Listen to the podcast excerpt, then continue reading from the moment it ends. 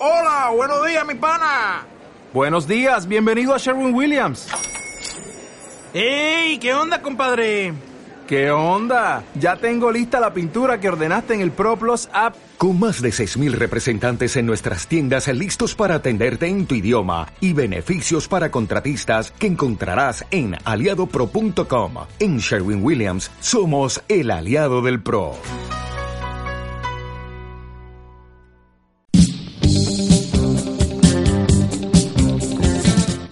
Seguimos en AFK 2019, programa número 22 de este año 2019, justamente 1934. Y ya tenemos en línea, momento de la segunda entrevista telefónica del día de la fecha, a Juan Martín Ramos Padilla, periodista y director de Radio Caput Radio, que el año pasado formamos parte de su staff. Bienvenido, Juan Martín, ¿cómo estás? ¿Qué tal? ¿Cómo están? Un gusto conversar con ustedes. Ahora sí, mil disculpas por el inconveniente técnico, qué bueno, qué bueno escucharte. Bueno, igualmente el gusto es mío. Te pregunto para arrancar lo mismo que, que veníamos conversando, lo mismo le pregunté a, a Silvia Larrufa hace un rato, ¿cómo has visto, cómo desde tu perspectiva analizás el resultado de las primarias del domingo? No, yo creo que es indudable que el resultado de las primarias del domingo es un resultado más que alentador para todo el campo popular, ¿no?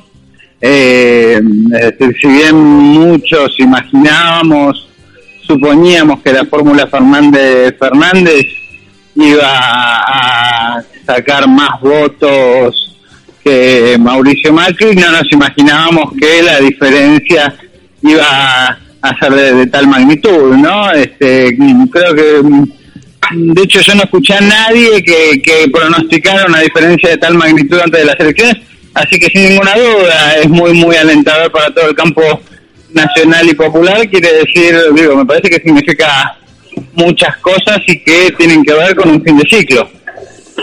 Bien, hablabas vos de las encuestas y es inevitable preguntártelo. ¿Vos crees que esta es la estocada final a, a, las encuestadoras? Nadie hoy puede guiarse en la Argentina por lo que diga una encuesta de cualquier lado, de cualquiera de los dos lugares. ¿Cómo lo ves? No, yo creo que posiblemente haya que... A ver, acá hay varias cosas, ¿no? Por un lado están las encuestas que se hacen y por otro lado las encuestas que, que se publican. Claro. Está claro que en muchos casos hay encuestas que se publican y que tienen algún algún sesgo de tratar de generar una especie de profecía autocumplida y de, y de influir en la, en la voluntad del electorado.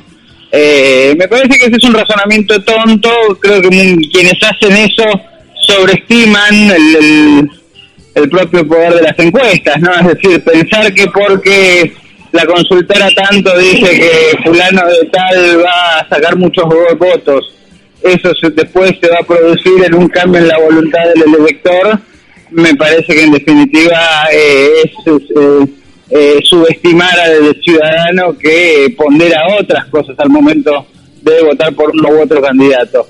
Eh, y después creo yo que sí hay ciertos errores, pero que tienen que ver con la ponderación a veces que se hace acerca de los resultados que se van obteniendo, es decir, eh, hay métodos de medición, esto un sociólogo lo puede, lo puede explicar mejor, ¿no? Pero hay métodos de medición y hay después este, factores y ponderaciones que se tienen en cuenta al momento de analizar un resultado. Bueno, evidentemente hay algunas cosas que se están analizando mal, ¿no? Es decir, sí he escuchado yo este, a algunos de los que forman parte del campo de la sociología plantear que eh, el hecho de que no hubiese de antemano encuestas que mostraban una diferencia tan grande tiene que ver con que también si se hubiesen publicado resultados este, mostrando 15 puntos de diferencia, no hubiesen resultado verosímiles para, para nadie, porque todos tienen una mirada muy sesgada por los medios hegemónicos de comunicación eh, que no lo planteaban como algo posible.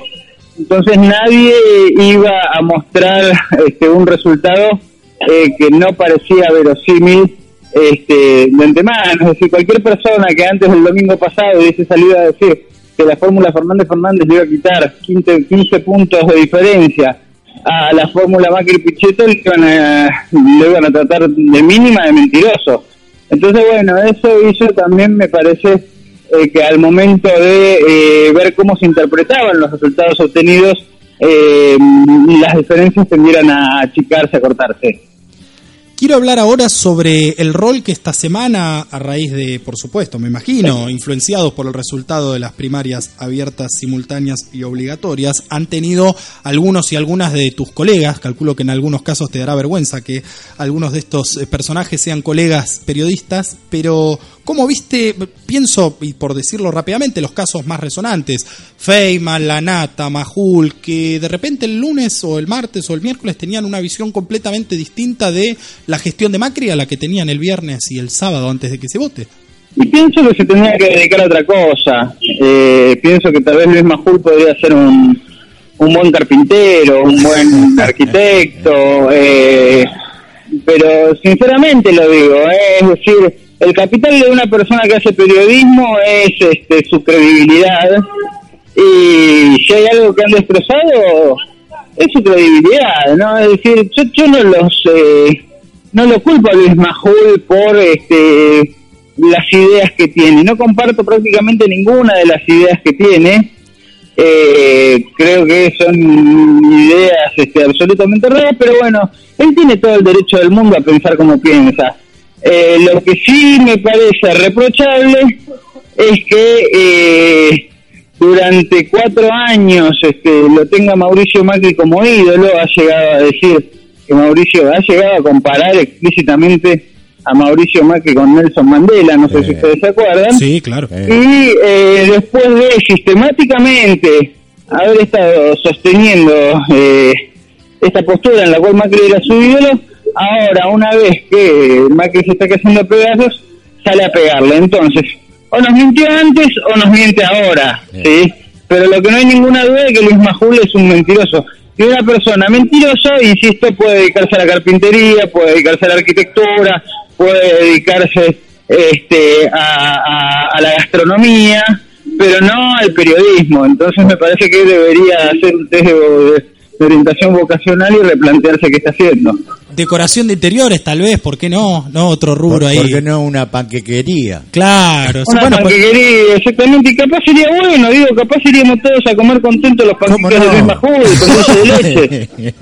Escúchame, ahora te pregunto, han circulado todo tipo de teorías esta semana y seguramente seguirán circulando, que uno lo puede unir con lo que hablábamos antes de las encuestas, pero hoy en el gobierno dicen funcionarios, lo escuchamos a, Pichetto que no es funcionario, pero habla como funcionario, diciendo que se tienen fe para, para octubre, que pueden llegar al balotaje. ¿Vos cómo, cómo lo percibís desde tu perspectiva? No, a ver, yo, yo, pienso que las elecciones no se ganan hasta que se ganan, ¿no? Es decir, eh, punto, punto primero, pienso que eh, si bien el campo nacional y popular este, hizo una excelente elección, mejor de lo esperada el domingo pasado, eh, eso no nos asegura eh, la victoria para, para octubre, ¿no? En ese sentido creo que no hay que quedarse dormido, no hay que pestañear, porque creo que efectivamente eh, enfrente hay un equipo de personas que van a hacer todo lo que está a su alcance para revertir esta situación.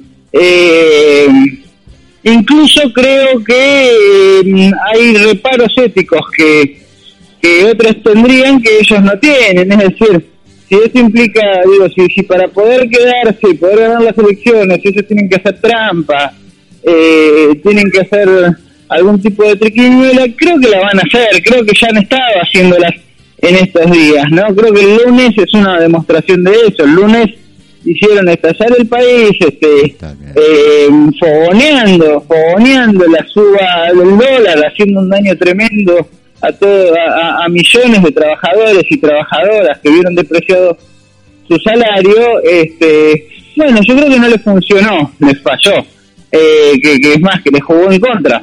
Ahora, si uno piensa que faltan 72 días para las para las elecciones de octubre y que todos los días tienen la oportunidad de hacer una maldad, bueno, tal vez alguna de esas maldades este, que hagan en estos 72 días les pueda llegar a funcionar. Por eso creo que hay que ser muy cuidadosos y hay que tener los ojos bien abiertos. Creo que eh, no es momento en ese sentido de festejar. Creo que el domingo a la noche fue un momento para festejar, por supuesto, y después no, a partir del lunes que empezó es un momento eh, para seguir militando, para para prestar mucha atención a, lo que pueden llegar a hacer, porque sin ninguna duda se vienen de acá al 10 de días muy, muy duros. No, pensemos en todos los trabajadores que no estaban llegando al día 15 y que ahora se van a encontrar este mes con una inflación posiblemente de 10%, la canasta alimenticia que no van a ver reflejada en actualización de su salario. Es decir, que les va a costar más todavía.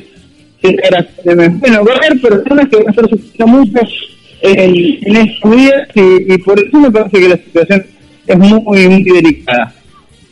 Bien, clarísimo, por supuesto que comparto, imagino acá los muchachos compartirán también todo lo que estás expresando. Ahora mi pregunta tiene que ver, hablamos un poco de, de, de las medidas que ha tomado el gobierno esta semana, ¿vos crees que en algún caso pueden llegar a ser eh, efectivas, que son, digamos, que pueden llegar a tener un impacto en, en, en el electorado, en la población, que pueden realmente ser eh, una, una morigeración económica para, para los que hoy están padeciendo en la Argentina? Entiendo que, alguna de estas medidas puede ser un paliativo, no, entiendo que otorgar un bono es mejor que no otorgarlo, entiendo que congelar, si efectivamente logran congelar el precio de los combustibles, es mejor que no congelarlo, pero bueno, por supuesto que ninguna de estas cosas te soluciona ni resuelve el problema de fondo. Ahora, estas cosas este, evitan en algún punto eh, que, que, que se genere una situación de caos absoluto, bueno, ojalá que sí, ojalá que sí, eh, tienen la responsabilidad de que esto no pase, ¿no? tienen la responsabilidad de que no terminemos en una situación como la de eh, como la del año 2001 o con una previsión como la de 1989 eh, tienen una responsabilidad de que no se suscitan este, escenas de violencia. Bueno, esperemos, esperemos que eh, actúen responsablemente en ese sentido y que no pase nada de eso. Esperemos que eh, efectivamente tengamos la mayor normalidad posible de acá al, al, al 10 de diciembre, que se vayan el 10 de diciembre, antes. Porque me parece que también es lo mejor para ellos, creo que para, para eh, tanto para la ciudadanía para el pueblo como también para los gobernantes, lo mejor es evitar cualquier situación de caos. Así que bueno, espero que en ese sentido estén haciendo un esfuerzo este, por, por frente el caos y, y, no y que vayan a seguir con esta línea de salida del fuego como, como hicieron el lunes. Si van a mantenerse en esta línea o no, yo no lo puedo saber. Clarísimo, Juan Martín, por supuesto, manifestarte también, ya que lo dijimos, sos el director de, de, Radio Caput. Un gran abrazo para todo, para todo el equipo, un medio alternativo que en estos años ha, tenido una labor impresionante y que no ha sido ajeno eh, como todo medio de comunicación alternativo, a las grandes dificultades que, que, que estamos atravesando actualmente. Ojalá que, que, a partir del 10 de diciembre y, y, por supuesto si el 27 de octubre se ratifica esta decisión, podamos todos y todas empezar a tener un, un mejor presente y un mejor futuro. Te mando un gran abrazo, gracias por estos minutos. Un fuerte abrazo para todos ustedes. Gracias, un abrazo. Era Juan Martín Ramos Padilla, periodista, director de Radio Caput. Nuevamente vuelvo a decir, una de las casas de AFK en algún momento. Sí.